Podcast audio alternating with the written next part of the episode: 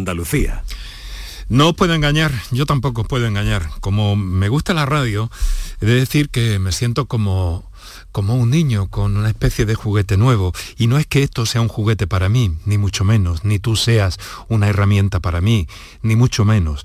Pero como he aquí que me fascina la radio, me encanta volver a sentiros, volver a sentirte a ti que estás ahí, al otro lado del aparato de radio.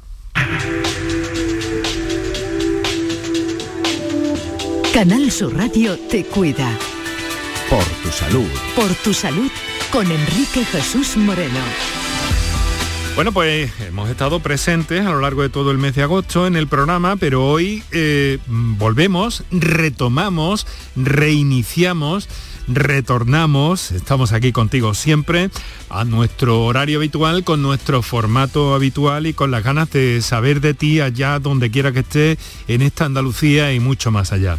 Y basándonos, como siempre, en el argumento central de nuestro programa, que es la salud, de esa que tanto nos importa, esa que queremos mantener, que queremos conservar y que eh, cuando las cosas se tuercen en este sentido, tener también la información más directa, más veraz, más eh, humana, pero técnica también, para saber cómo encajar esas situaciones. Ese es nuestro propósito y esa es la intención con la que nació este programa y con la que nos mantenemos en antena. Gracias a vosotros por, por seguirnos, lo habéis hecho en redes sociales y en, eh, eh, en el directo de la radio y en la aplicación de Canal Sur Radio que os recomiendo especialmente. Por cierto, Canal Sur Radio, la aplicación para escuchar este y cualquier otro programa de esta marca en cualquier parte del mundo y eh, pues bueno, a cualquier hora del día o de la noche. Ya sabéis, lo vamos a recordar, lo primero inicialmente, que tenemos unas líneas telefónicas dispuestas para vuestra participación, para lo que queráis preguntar, para lo que queráis hacernos llegar al programa, como cada tarde, notas de voz y teléfonos para la intervención libre y directa. Para contactar con nosotros puedes hacerlo llamando al 95 50 56 202 y al 95 50 56 222 o enviarnos una nota de voz por WhatsApp al 616-135-135. Por tu salud en Canal Sur Radio.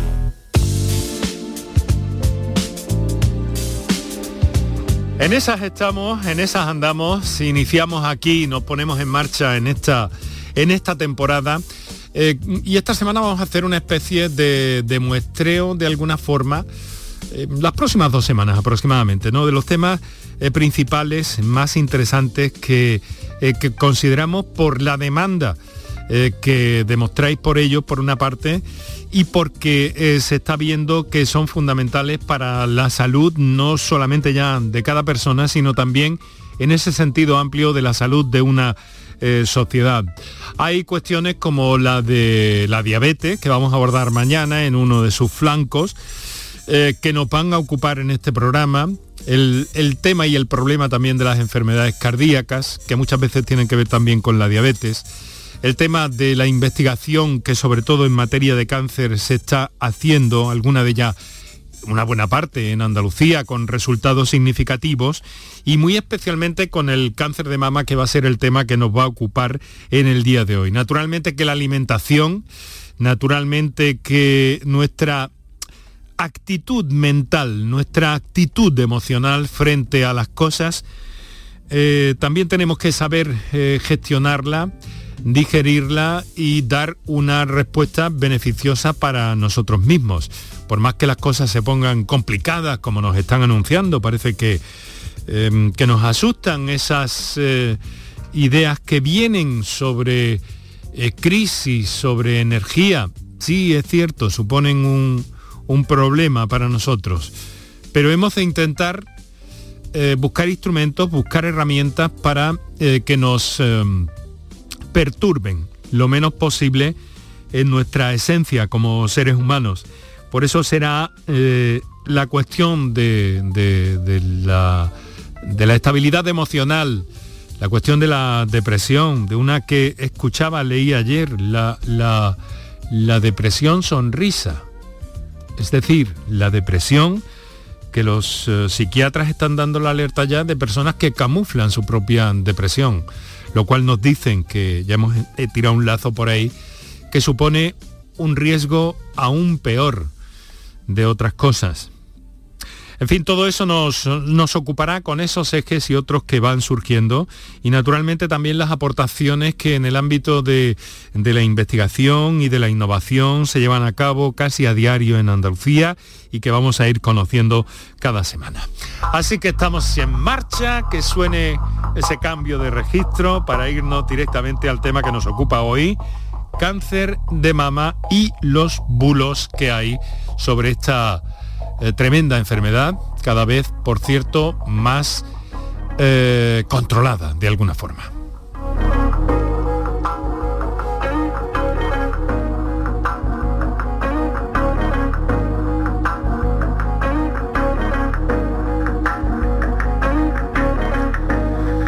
Bueno, unos instantes de relax eh, para ponernos en situación. Quiero enviaros los saludos de mi compañera Virginia Montero, que debuta hoy en este programa en la producción.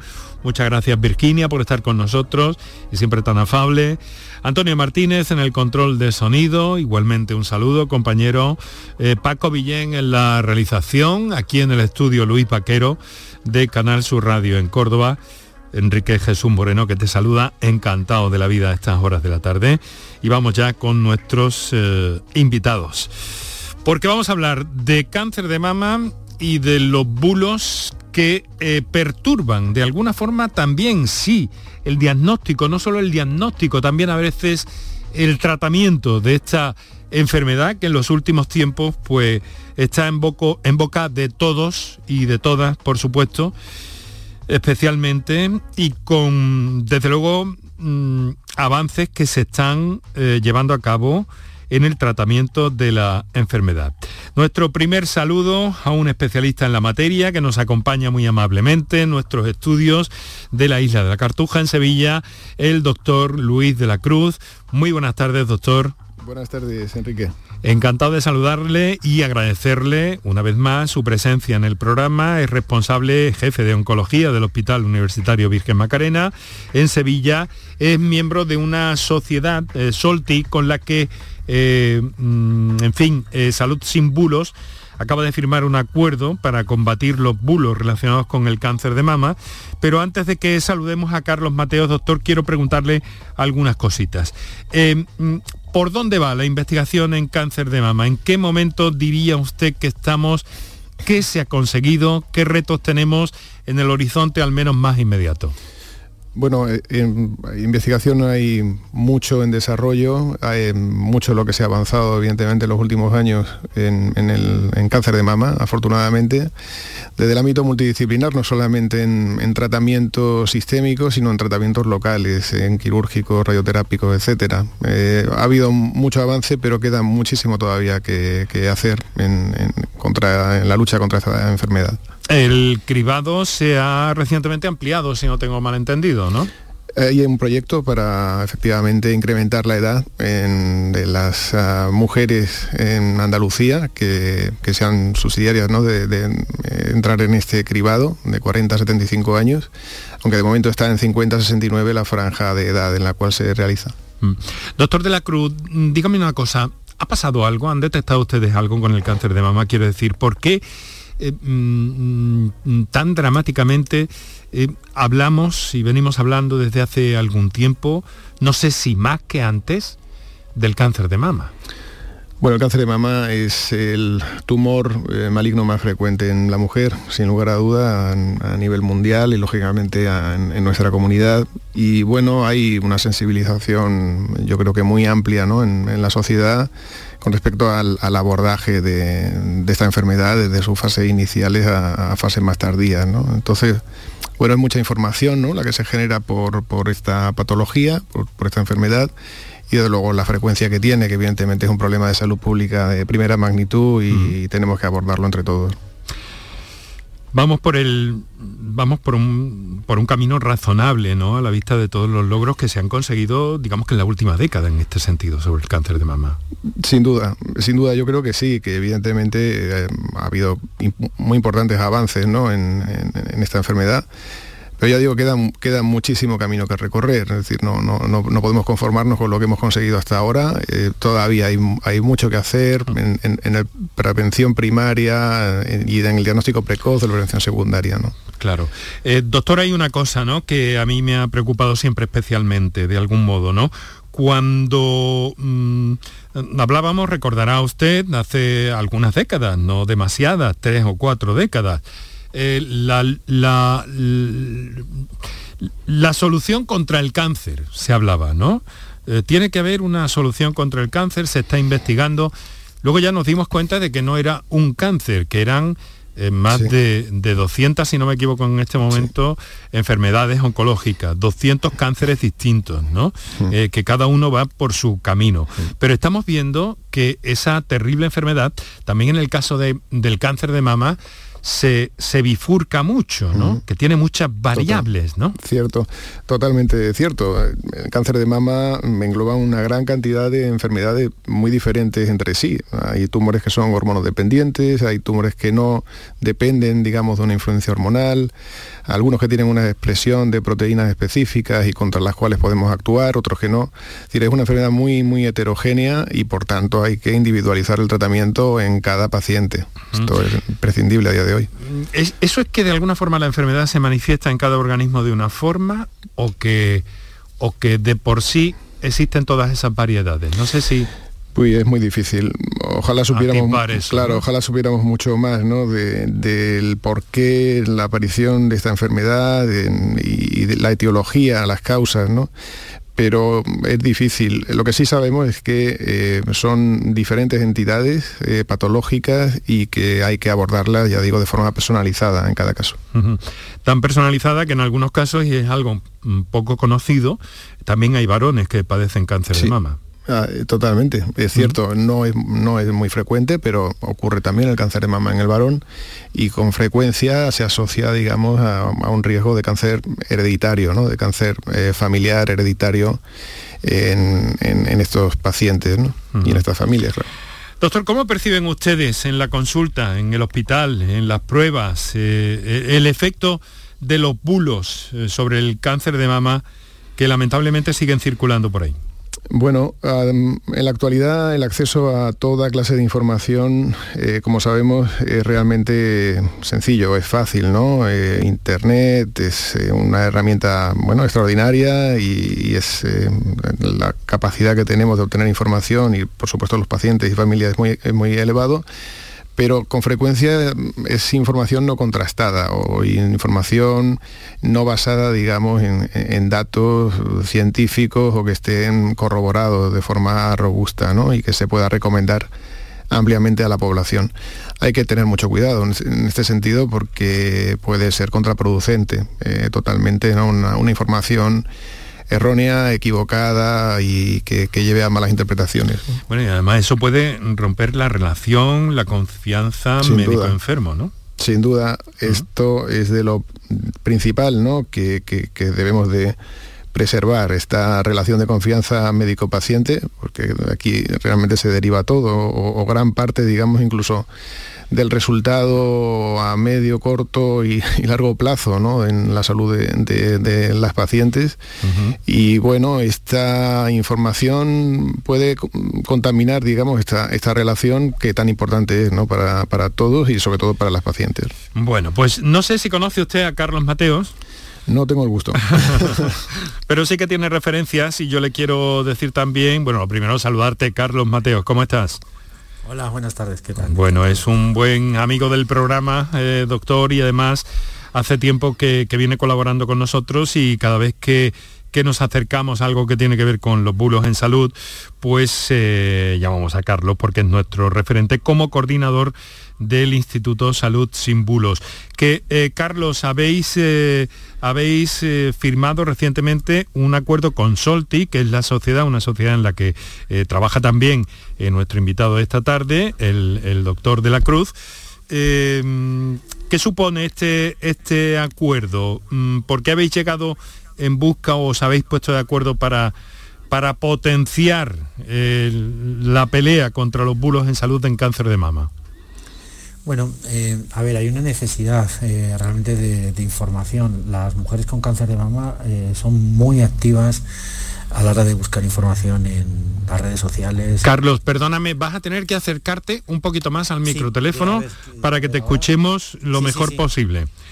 A ver, decía que hay una demanda de información muy importante por parte de, las mujeres. También hay hombres que tienen cáncer de mama, que eso es otro mito, que son las mujeres. Pero bueno, hay una eh, mucha búsqueda de información sobre cáncer de mama en las redes y al mismo tiempo hemos detectado que hay muchísimos bulos relacionados con el cáncer de mama que tienen que ver con la alimentación, que tienen que ver con factores que se supone que desencadenan el cáncer de mama y que es falso. Hay muchos negocios que se están haciendo sobre este tema, desafortunadamente. Se te va yendo la voz, Carlos, discúlpame, vamos a tener que reenganchar o algo y seguimos con esta conversación. enseguida, enseguida Paco va a recuperarte. O ahora, ahora te escuchábamos bien. Cuando has dicho vale perfecto, llegaba el sonido perfecto. Pues venga, eleva un poco, sino un poquito la voz también, el eh, tono de voz. A ver. Decía que sí hay mucha desinformación en internet, en las redes sociales sobre el cáncer de mama. Queríamos contar de la mano de los, de los principales expertos en este ámbito, que son los oncólogos, que, están muchos relacionados eh, con Solti. Y bueno, pues queremos que ellos nos desmonten estos bulos que estamos viendo en, mm. las redes, en, todas partes, y, que hacen que muchas mujeres, como decía el doctor, eh, pues pierdan un poco la confianza en el profesional sanitario. Carlos, ¿de dónde vienen estos bulos? ¿Por qué aparecen? ¿Con, qué intereses? Hay muchos intereses, lógicamente. Hay gente que intenta vendernos eh, desde cursos, libros, supuestas terapias, eh, tratamientos. Eh, algunos que hablan de, bueno, que, el, cáncer tiene un origen psicológico y que entonces tienes que curar esas heridas y demás. Ahora se lleva mucho toda esta mm, temática New Age espiritual de que al final hay una causa psicológica detrás y mucha gente que desesperada, lógicamente, se cree en todo esto y al final hay un negocio detrás. Eh, también hay negocio a la hora de intentar vendernos productos desde el cartílago de tiburón a otro tipo de, sustancias que no sirven para nada, incluso hasta pueden ser peligrosas. Esto, esto no es eh, ninguna cosa que esté solamente en las redes, eh, doctor de la Cruz. Esto lo perciben ustedes, como nos ha dicho, en la consulta a menudo, ¿no? Sí, sí, sin duda esto lo vemos con mucha frecuencia en la consulta y efectivamente hace bastante, puede hacer bastante daño, ¿no? Porque si las pacientes, eh, bueno, realmente están en una situación comprometida, pueden llegar a dar crédito a determinadas informaciones, como digo, que no, no, están contrastadas para nada o que son mm. directamente falsas, ¿no? Sí. Bueno, pues eh, vamos a hacer una cosa. Vamos a, retomar a ver si conseguimos mejorar el caudal sonoro de esa conexión con eh, por vía VoIP con Carlos Mateos. Muchas gracias a los dos por estar con nosotros y quiero recordar a los oyentes que sobre este tema que planteamos hoy, cáncer de mama, bulos en el cáncer de mama, la experiencia que nos puedan, que nos quieran hacer llegar o la pregunta que, que deseen efectuar a nuestros invitados de esta tarde, pues que tienen vías de sobra para acercarse a este programa. Muchas gracias. Para contactar con nosotros puedes hacerlo llamando al 95 50 56 202 y al 95 50 56 222 o enviarnos una nota de voz por WhatsApp al 616 135 135 por tu salud en Canal Sur Radio. La mañana de Andalucía con Jesús Vigorra es tu referencia informativa de las mañanas de Canal Sur Radio. Desde bien temprano, desde las 6 de la mañana, te cuento toda la información de cada día, las cosas que te interesan y que te afectan. Analizamos la actualidad en la tertulia, te ayudamos con tus problemas y buscamos el humor y el entretenimiento que te gusta. Ya ves, lo mejor para nuestra gente. La mañana de Andalucía con Jesús Vigorra. De lunes a viernes desde las 6 de la mañana. Canal Sur Radio, la radio de Andalucía. Dicen que el futuro está en nuestras manos, pero también está bajo nuestros pies. La tierra, los árboles, la vida. Cuidar del entorno natural de Andalucía es tarea de todos, porque tu responsabilidad ayuda a evitar incendios. Porque nuestro compromiso es velar por tu seguridad. Contra los incendios todos sumamos, todos ganamos. Únete a la Revolución Verde, Junta de Andalucía. Comienza septiembre instalando paneles solares premium en tu tejado y protégete de la subida de luz. Ilumina tu hogar de noche con nuestras baterías y ahorra hasta el 90% en tu factura. Instalaciones garantizadas por 25 años. No esperes más. 955 44 11 11 o socialenergy.es y aprovecha las subvenciones disponibles. La revolución solar es Social Energy. Mano de santo limpia la ropa, mano de santo limpiar salón, mano de santo y en la cocina, en el coche, en el watercloak, mano de santo para el hotel, mano de santo para el taller, mano de santo te cuida, mano de santo te alegra la vida, santo, mano de santo, ponte a bailar y no limpies tanto, mano de santo, mano de santo, ponte a bailar y no limpies tanto. Seguramente el mejor desengrasante del mundo. Pruébalo. El resumen de la jornada con la última hora del deporte, la economía y el análisis lo tienes en el Mirador de Andalucía. De lunes a viernes desde las 7 de la tarde con Natalia Barnés. Canal Sur Radio, la radio de Andalucía. Enrique Jesús Moreno, por tu salud, en Canal Sur Radio.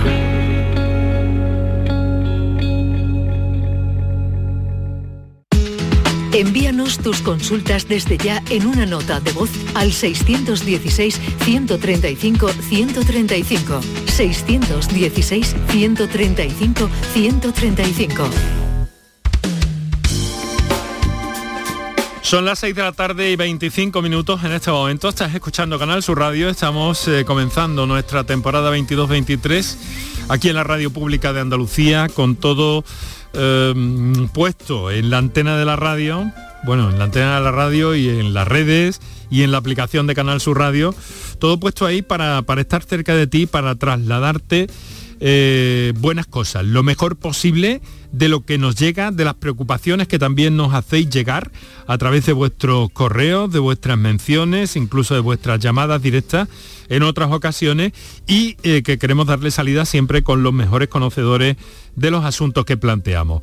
Hoy eh, hemos querido hablar de cáncer de mama desde una perspectiva de la preocupación que hay por los bulos eh, que circulan, que estamos escuchando, como nos están relatando nuestros, eh, nuestros invitados de esta tarde, y que tanto daño pueden hacer a un tratamiento oncológico, algo tan delicado en el caso del cáncer de mama, en lo que estamos centrados.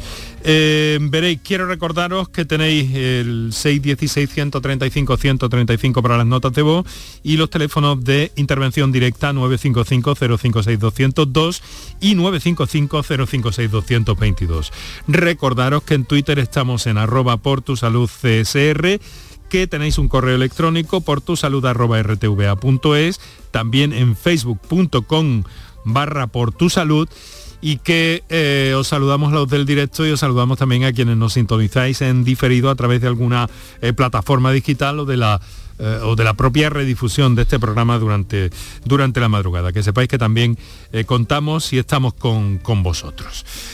vamos a ver, vamos a retomar con nuestros invitados. Carlos, ¿estás? Sí, sí, aquí estoy. Vale, parece que te escuchamos un poquito, un poquito mejor. Mm, vamos a ver, Carlos, mm, te quería preguntar, eh, ¿Qué aspectos habéis detectado desde salud de, de, sin bulos como más preocupantes en torno a los que tienen que ver con, eh, en esta ocasión, el cáncer de mama? Vamos a ver, por una parte, eh, como decía, tenemos esos bulos que tienen que ver con la actitud mental, ¿no? de alguna manera responsabilizan a la persona que tiene cáncer de mama de que el cáncer se le ha provocado ella misma por conflictos que ha tenido en el pasado, por una crisis, por una depresión y bueno, intentan eh, vender terapias eh, relacionadas con eso, ¿no? O sea, no solo no tiene bastante la persona con tener cáncer de mama que encima tiene que sentirse culpable que es lo que pretenden muchas veces estas terapias de nueva era, eh, bueno, que, eh, hablan de estos aspectos de positivismo y demás, y si no eres positiva y no eres, no estás alegre y tal, es que tú tienes la culpa del cáncer de mama. Y luego están otros tipos de, terapias que estas, o sea, perdona, de otro tipo de, de mitos relacionados con la alimentación. Muchos superalimentos que se supone que nos van a prevenir el cáncer de mama, incluso curar. Hay libros, incluso hasta de algún médico, la verdad que mm, hasta ha sido denostado por otros médicos, pero que, te hablan de, según cómo te tomes el alimento, de alguna manera te evita que tengas cáncer de mama. ¿no? Esto es, mm. la verdad que nos parece eh, muy preocupante. Es aterrador, doctor. Estas situaciones son verdaderamente aterradoras. Desde el punto de vista de la ciencia, yo no tengo más remedio. Ha dicho Carlos, terapias nueva era, que además tienen su etiqueta y todo, ¿no? Sí, sí, sí, bueno, eh, yo creo que un poco siempre ha existido, ¿eh? A ver, no creo. Lo que pasa es que, bueno, ahora evidentemente, como comentaba... Se más, ¿no? Quizás sí, claro, hay más facilidad, digamos, por todo, ¿no? Por redes sociales, por, ¿no? Que, pueden llegar, digamos, a, más población. Y, por eso es importante, bueno, actuar, ¿no? Y poder dar herramientas, digamos, a, las pacientes y sus familias de, de dónde realmente eh, obtener eh, información veraz, ¿no? Eh, que, no le conduzcan a error o, a, hacer determinados ah, hábitos, ¿no? Que realmente eh, no van a favorecer, digamos, la evolución favorable de su enfermedad, ¿no? Porque mm. determinados eh, em, alimentos o determinados productos pueden interferir eh, con los tratamientos que habitualmente manejamos en oncología. Hay que tener mucho cuidado en este sentido. Me gustaría que nuestros oyentes, nuestras oyentes, nos hicieran llegar sus llamadas, sus comunicaciones o nos narraran incluso si han tenido algún tipo de experiencia en este sentido eh, y, cómo la han, y cómo la han vivido. Sé que es eh, muchas veces una cuestión eh, muy íntima, pero nos gustaría, si fuera posible, en beneficio de, de todos, conocer cómo van estas cosas, cómo se difunden, cómo llegan, cómo calan en la mente de algunas personas para, mm, para comentarnos aquí, junto con nuestros invitados, un poco todas esas situaciones. Creo que tengo una nota de voz ahí pendiente eh, que es cortita y no sé si será una pregunta o una experiencia, pero en cualquier caso vamos a escucharla, Virginia. Eh, buenas tardes. Mm, mi abuela, mi madre y mis dos tías por parte de mi madre Mm, han tenido cáncer de mama. Puede ser que yo pueda tener riesgo de tenerlo también. Muchas gracias. Ah, doctor, pues parece una interesante pregunta, porque ya hay muchos estudios sobre el aspecto eh, hereditario de esta o genético de esta, de esta enfermedad. Hay unidades especializadas para detectarlo, pero la pregunta que, plantea este oyente me parece muy interesante. ¿Qué nos puede decir? Efectivamente, esto, eh, esto se tiene que manejar en el contexto de una consulta de cáncer eh, heredofamiliar. afortunadamente se han ido implantando a nivel de nuestra comunidad autónoma estas consultas de consejo genético y que son fundamentales porque de un 5 a un 10% de todos los cánceres tienen un origen hereditario, un origen eh, genético conocido. Entonces, en, su caso concreto, eh, sería de interés que las pacientes, las mujeres que han padecido cáncer de mama en su familia, pudieran acudir a una consulta de consejo genético o cáncer heredofamiliar para poder realizarse una técnica, una prueba genética y confirmar o descartar que hay una base eh, genética confirmada, digamos, de esta, ah, de esta enfermedad de la familia y así testar, digamos, a toda la, a toda la familia susceptible, digamos, de padecer esta enfermedad. No sé, aquí entraría el varón entonces. También. También entraría. Y máxime, no, porque nos añade luego este señor por escrito, si le podría ocurrir también a su descendencia, eh, a, sus niñas, nos dice. a ver, por eso es tan importante, esto requiere una atención muy, muy súper especializada em, y por eso eh, es tan importante hacerlo en, una consulta de, cáncer heredofamiliar, de consejo genético. ¿Por qué? Porque evidentemente si hay unos criterios familiares o una agregación familiar de cáncer de mama, eh, como ocurre en, el caso de, del oyente. Eh, desde luego hay criterios para realizar esta, este estudio genético, de análisis de, genes, eh, de mutaciones en genes que pueden predisponer a cáncer familiar. Y en ese caso concreto, si se analiza el resto de la familia, puede haber eh, familiares que tengan esta mutación y entonces habría que hacer una serie de medidas profilácticas, quirúrgicas o, médicas. O bien no, es decir, que puede que no, no existan y en ese caso concreto el riesgo sería igual al de la población general. O sea, por eso es tan importante porque pues, se puede quitar también una espada de Damocles a, aquella, aquellos familiares que no tengan eh, precisamente esta, esta mutación. Eh, Carlos, en cuanto a este, a este aspecto, ¿no? Eh, el hereditario, el genético del cáncer de mama, también en este sentido circularán cosas, ¿no? Me da la impresión, por lo que, por lo que nos has dicho, mm, presupongo casi que, el entuerto llegará hasta ahí.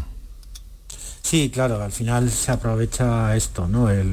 Se intentan, eh, todos los bulos al final juegan en gran parte con el, con el tema del miedo, ¿no? Se intenta meter miedo eh, pues para intentar vender, eh, pues lo que decía, pues alguna terapia o convencer de que te alejes de la medicina tradicional, ¿no? O sea, algunas veces, incluso hay revistas ahora mismo eh, y, portales, por supuesto, que lo que te están diciendo es que eh, para que veas que, que, el cáncer, que los tratamientos para el cáncer de mama no sirven para nada, es que la gente sigue muriendo de cáncer de mama y, bueno, pues y que bueno, pues que hay otras personas en la familia que lo tienen, ¿no? Y, eso lo, achacan a cualquier otra circunstancia. O sea, al final lo que intentan es, es como cualquier secta, alejarte de las fuentes eh, tradicionales de las fuentes que realmente te orientan para intentar llevarte a su terreno, ¿no? Y eso la verdad que, es terrible. Ha habido hasta congresos ¿no? de, mm. que, de que lo que los médicos no, no se atreven a contarte. Hay vídeos también en YouTube sobre este tema, de que, los, de que los médicos no te están dando toda la información y claro, en un momento que empiezas a consumir más y más información de ese tipo, caes en, eh, bueno, ya en, alejarte y no ir a la consulta. Hay fantasías, eh, doctor. Hay, hay cuestiones que, que yo me imagino enfrentarse a eso desde el punto de vista del médico y, debe ser terrible, que así es superstición en lo que hay aquí detrás. Sí, eh, de todas maneras, eh, también es cierto que es muy importante, lo hemos comentado antes, que exista una muy buena relación médico-paciente y que exista una relación de confianza eh, bien establecida, porque cuando eso ocurre eh, se pueden desmontar, mm, bueno, de forma relativamente sencilla, digamos, ¿no? Este, este tipo de, bulos, pues porque los clínicos nos basamos en, el método científico y en, las evidencias eh, robustas, ¿no? Para poder hacer recomendaciones. Si no, eh, somos siempre muy, muy prudentes porque sabemos lo que manejamos y la repercusión que puede tener lo que digamos en, nuestros pacientes. Entonces, es un ejercicio de responsabilidad y, por tanto es eh, fundamental que con esta relación que también afortunadamente ¿no? esta iniciativa de Salud Símbolos eh, viene a, refrendar y a reforzar bueno, pues que realmente las pacientes, las familias vayan a, beber de, fuentes fidedignas, ¿no? Que, no tengan ningún tipo de otro interés espurio ¿no? en, dar una información equivocada. Desde luego la palabra de estos momentos eh, tiene mucho que ver con, ¿verdad, Carlos? Con lo conspiranoide, ¿no? Sí, Parece que se engloba eso de, dentro de esa tendencia de alguna forma. Bueno, vamos a hacer una cosa. Sí, eh, son las 6 y 36 minutos, estás escuchando Canal Sur Radio, esto es por tu salud. Y mm, tenía una nota que nos ha llegado por escrito, algunos oyentes se manifiestan también por escrito, no los vamos a dejar de ninguna manera. Eh, fuera nunca, pero eh, tenemos que dar prioridad a una oyente que nos eh, telefona en directo, es María del Carmen, lo hace desde Mata Redonda, en la provincia de Sevilla. María del Carmen, buenas tardes. Hola, Enrique. ¿Qué tal? Mm, hacer una preguntilla a los doctores. Pues nada, muy bien, adelante, aquí estamos para eso. Sí, mire, mm, hace un par de meses me hicieron una, la mamografía y me ha llegado hoy el resultado salido negativo. Pero entonces, entonces quiero hacer una preguntilla que me da en el pecho derecho como pinchazo. Y hace, hace tiempo que me dijeron el ginecólogo, que también me hizo las mamas, que yo tengo eh, el pecho derecho muy fibroso, bueno, lo tengo los dos, pero el que me duele y el que me da pinchazo es el derecho. Y entonces, si ha salido negativo, porque me, porque me pasa eso. Habitualmente, soy el doctor de la Cruz, habitualmente eh, las pruebas de imagen, sobre todo la mamografía, lo que viene a descartar fundamentalmente o trata de descartar es la existencia de procesos neoformativos o ¿no? de la posibilidad de que exista un cáncer. Eh, esto normalmente y de forma bastante razonable se descarta con, con esta prueba. Ahora, hay otra multitud de patologías benignas que pueden acontecer en la mama, desde mastitis a cualquier otro tipo de, inflamación que puede tener también relación con el, ciclo menstrual, etcétera, etcétera, y que, eh, bueno, eh, desde luego no, normalmente no tiene una repercusión mayor en, cuanto a enfermedad, ¿no? Eh, pues, sí, le voy a hacer otra preguntilla. Yo me tomo mmm, me tomo entonces, ¿qué puedo hacer? Porque yo tengo antecedentes, una tía mía está operada de pecho. ¿Puedo quedar tranquila o...? Bueno, yo le recomendaría, obviamente, que acudiera a su, a su médico de atención primaria, ¿no? que, son los que mejor mm, conocen a, la población eh, atendida y, que, y que le haga una exploración seguramente y que, bueno, eh, emita un criterio clínico, un juicio clínico antes de cualquier tipo de prescripción de tratamiento. Esto también es importante, ¿no? Porque hacer una prescripción o que yo le dijera ahora mismo que tomase un antiinflamatorio no, no sería adecuado. Es decir, antes convendría hacerle una exploración y, bueno, si hay, se ha descartado razonablemente una otro tipo de, enfermedad de mayor entidad, pues se podría tal vez administrar un antiinflamatorio y la, y la, esto me dijeron que es fibroso, por eso puede doler o no. Puede ser, puede efectivamente. La mastopatía eh, fibrosa puede ser dolorosa, sí. Muy bien. María del Carmen, venga, ánimo. gracias, Enrique. venga, y no, Hace, muchos años. Sí, muy bien, pues muchísimas gracias. Muchas gracias, un saludo, muy buenas tardes. Son ustedes estupendos, muchísimas gracias. Eh, Claro, eh, mm, bueno, vamos pasando nuestros minutos. Hay muchas cosas de las que queremos hablar todavía, aunque ya les he dicho al principio del programa que cáncer de mama, hoy lo enfocamos desde el ángulo de, la, eh, de los bulos, pero cáncer de mama nos va a ocupar en diferentes espacios a lo largo de la temporada que estamos comenzando hoy. Hay una, hay una nota de voz que me ha llegado por escrito que me parece interesante también y nos cuenta lo siguiente, no dice su nombre. Padecí cáncer de mama, ya estoy curada afortunadamente. Me propusieron acompañar mi tratamiento normal, dice ella, con un apoyo homeopático. No lo hice, pero siempre me he preguntado si eso sería conveniente, si hubiera sido conveniente o no. Bueno, entramos en el terreno... Mm, ¿En qué terreno entramos, doctor? Díganoslo usted.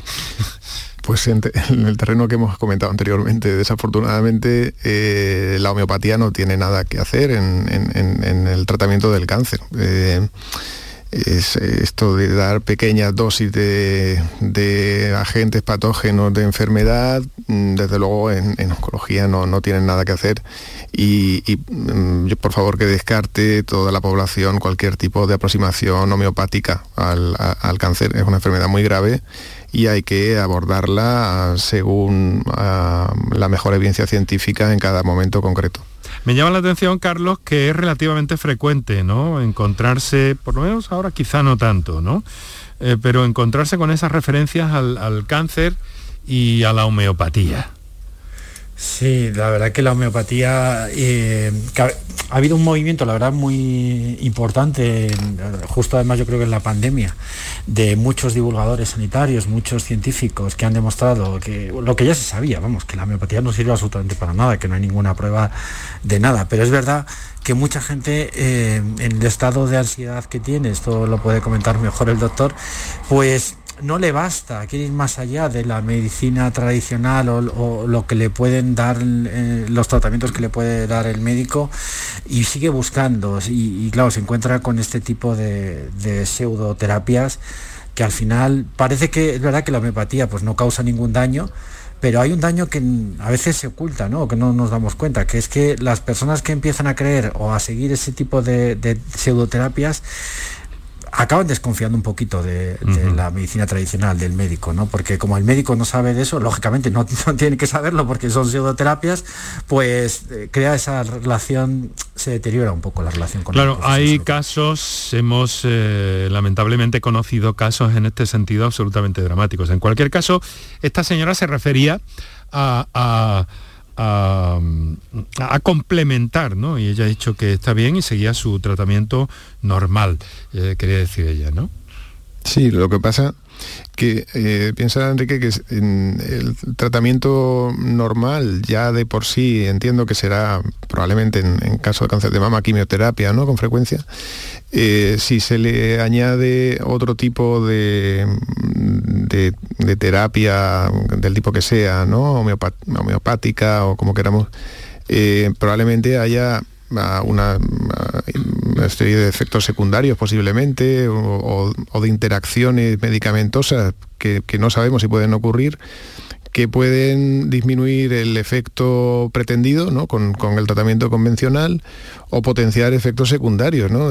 incrementar la toxicidad de, este tipo de terapias, que ya sabemos que la quimioterapia en línea general es bastante tóxica. ¿no?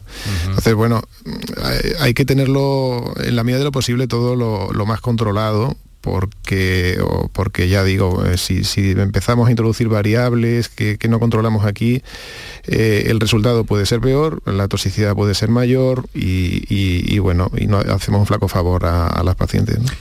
Doctor, se está hablando de medicina personalizada, de tratamientos personalizados también, muy en este, en este marco en el que nos desenvolvemos hoy, en el cáncer de mama.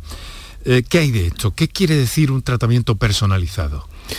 A ver, el tratamiento personalizado eh, se basa en el conocimiento. Y a medida que tenemos mayor conocimiento de, cada enfermedad oncológica concreta, en, este caso en cáncer de mama, eh, cada subtipo específico de cáncer de mama, eh, cada vez tenemos también tratamientos que bloquean vías concretas que sabemos que son fundamentales en determinados tipos de cáncer de mama y que eh, podemos mejorar el pronóstico de nuestras pacientes. Eh, afortunadamente en los últimos tiempos vamos obteniendo muy buenos resultados, cada vez mejores resultados con las diferentes terapias eh, aplicadas que, a las que hemos llegado gracias a los estudios, a los ensayos clínicos, a la investigación clínica que se desarrolla en, nuestros centros, ¿no? en gran parte de ellos en, centros andaluces.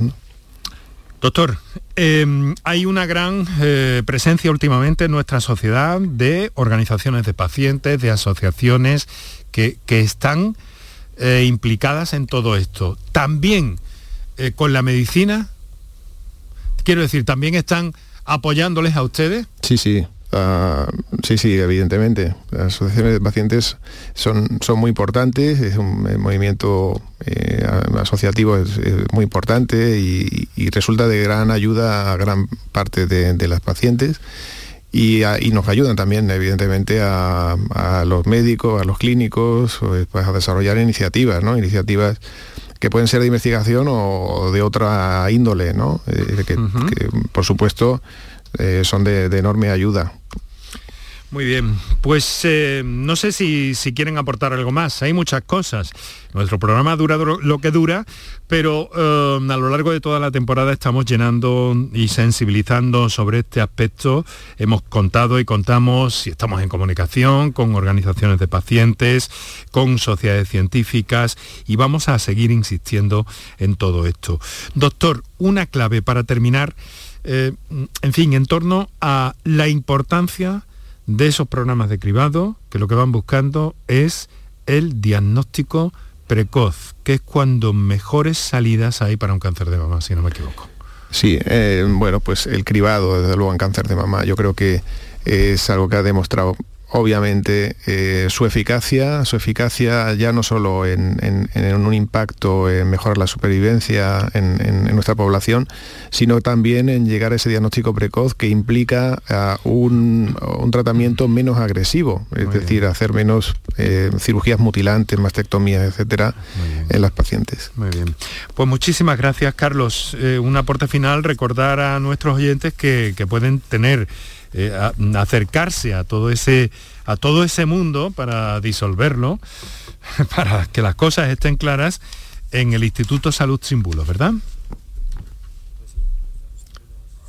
Podemos desmontar algunos de, estos bulos y también insistimos en lo que habéis comentado, la importancia de la comunicación médico-paciente para prevenir eh, esa desconfianza y para que al final la gente acuda a fuentes fiables como son los profesionales sanitarios. Muy bien, Carlos. Carlos Mateos, eh, coordinador Salud Sin Bulos, doctor Luis de la Cruz, jefe de Oncología del Hospital Macarena de Sevilla. Muchísimas gracias una vez más por estar ambos con nosotros esta tarde aquí en el directo de la radio. Un saludo y muy buenas tardes. Muchas gracias. Un saludo. Buenas tardes. Gracias.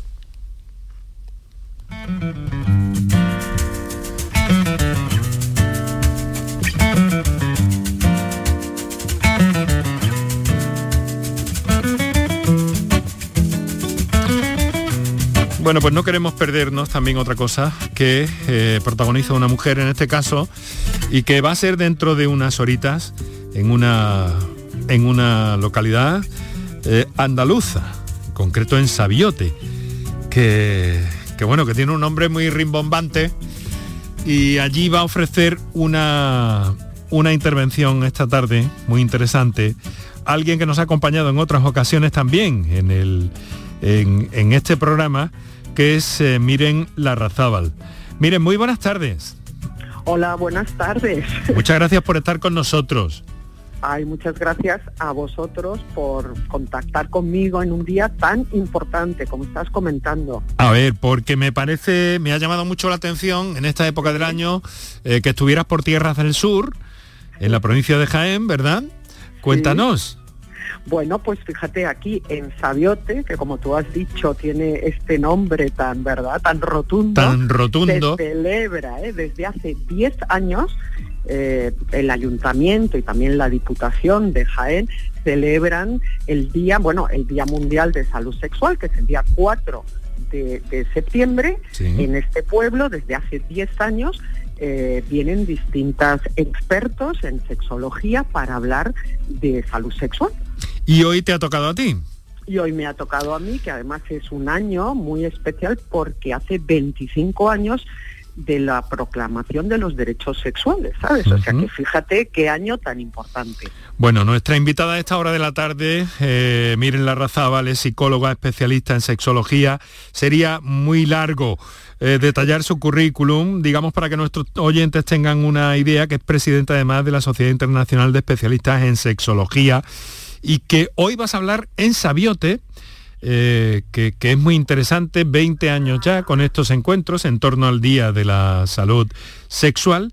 Vas a hablar de, algo que suena muy bien, ¿no? Del, del, placer, de hablar del placer, supongo que para buscarlo, ¿no? Porque más en estos tiempos que corren. Sí, claro, es que fíjate que el lema de este año de la Asociación Mundial de Sexología es Hablemos del placer. Entonces yo voy a hablar de uno de los derechos sexuales más importantes, o uno de los más importantes, que es el derecho al placer sexual que tenemos los seres humanos. Entonces voy a hablar, fíjate, de todo lo, que son los impedimentos que tenemos a la hora de alcanzar el placer y también de todos los grandes aliados ¿verdad? Para poder disfrutar de una sexualidad eh, pues plena, una sexualidad eh, positiva y una sexualidad libre, ¿no? ¿Hemos avanzado en ese sentido en las últimas décadas? Parece que sí a priori. Hombre, sí, claro que hemos avanzado, hemos avanzado mucho, pero todavía nos queda muchísimo camino por recorrer, ¿no? Eh, fíjate que hablar del derecho al placer sexual parece que es una cosa extraordinaria, ¿no? Cuando eh, los derechos sexuales son derechos humanos enfocados, ¿no? Hacia la sexualidad. Y uno de ellos, importantísimo, es que todos y todas tenemos derecho a alcanzar ese estado de satisfacción, tanto físico como psicológico, de, placer, de bienestar, relacionado tanto con eh, interacciones sexuales con otras personas como también todo lo que tiene que ver con el autoerotismo, ¿no? Eso es la importancia que tiene y que, que poco a veces nos han enseñado a poder promover y disfrutar de este derecho tan importante que tenemos. Miren, hay algunos eh, especialistas que últimamente están llamando la atención a propósito de eh, la sexualidad de los jóvenes. Eh, que dicen, dicen está, mm, bueno, me atrevo a decirlo porque lo he leído en alguna parte, ¿no? Eh, pues un poco distorsionada de algún modo. ¿Cuál es tu, tu, idea, tú que has vivido todo ese proceso y esa, esa transición? ¿Cómo ve la sexualidad de los jóvenes? Bueno, pues mira, eh, yo tengo una visión por una parte muy positiva porque eh, creo que la gente joven, y además yo voy mucho a institutos, eh, tengo mucha gente también en consulta muy joven, eh, tengo una visión positiva por una parte porque creo que ahora mismo hay mucha más información basada en conocimiento científico sobre la sexualidad. O sea, en muchísimos sitios, me estoy refiriendo a nuestro país, ¿verdad? Pues hay talleres, hay mm, clases, encuentros donde se da mucha información sexual. Entonces, en ese sentido, ellos manejan mucha información, lo cual es muy bueno porque les permite disfrutar de una sexualidad más libre, ¿no? Eh, y también más, más consensuada. Pero por otra parte, yo creo que tenemos dos grandes problemas. Uno, eh, todo lo que tiene que ver con estas situaciones que estamos viviendo, pues de acoso, de abusos, en hmm. fin, y que mm, eh, bueno, pues son noticias muy alarmantes, ¿no? Y por otra parte también vivimos en una sociedad de consumo y el sexo, la sexualidad, también eh, ha formado parte y forma parte de ese consumo, donde mucha gente entiende que el amor libre es libre de los demás y eso no es así. O sea, el, amor libre significa que soy libre con las otras personas, respetando sus derechos y también haciendo que mis derechos se, se respeten. ¿no? Entonces ahí yo creo que mm, hay una confusión pero mm, la única vacuna para todos estos problemas que estamos viviendo se llama educación, sexual integral. ¿Y, ¿eh? dónde se consigue? ¿Y dónde se consigue eso? Bueno, pues fíjate que ahora nuestra ministra... Porque eso no nos lo eh, podemos inocular. Claro, pero fíjate que hace poquito, hace poquitos días, nuestra ministra Irene Montero ha declarado que, bueno, pues que eh, va a promover todo lo que es una educación sexual integral desde los primeros años, porque la educación sexual, la gente se cree que es la genitalidad, ¿no? Que lo que nos explican, toda la sexualidad tiene que ver, pues, con la genitalidad, con las conductas sexuales, y no, la educación sexual también es educar en afectos, en éticas relacionales, en gestionar emociones, en gestionar nuestro deseo, nuestras orientaciones, nuestras identidades.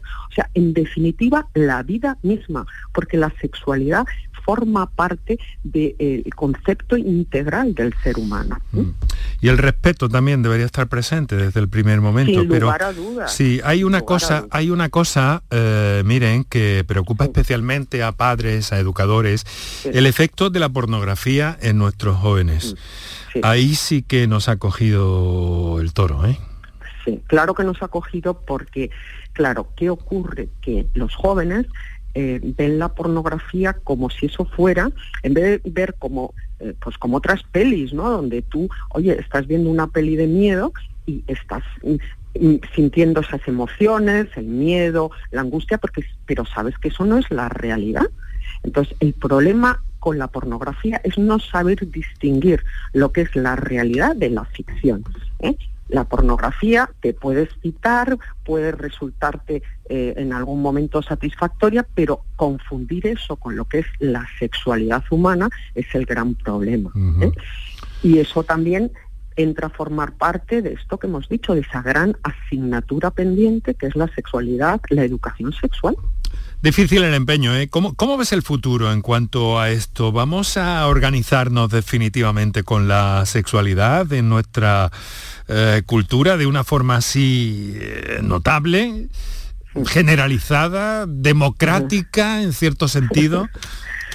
Hombre, yo mm, como profesional que llevo, como tú has dicho, muchos años trabajando toda esta área de la ciencia, ¿eh? que es la sexualidad humana, pues tengo una visión optimista, pero también creo que todos y todas tenemos que hacer un gran esfuerzo, no solamente dejarlo en los educadores, no solamente dejarlo en los expertos, sino también como padres, madres y ciudadanos y ciudadanas, hacer un esfuerzo por derribar este gran tabú que mm, a veces está alrededor de la sexualidad y tratarla como un área más de conocimiento de ciencia para que entre todos y entre todas podamos hacer que la sexualidad, fíjate, sea libre de coacción o violencia, o violencia segura, responsable lúdica y placentera.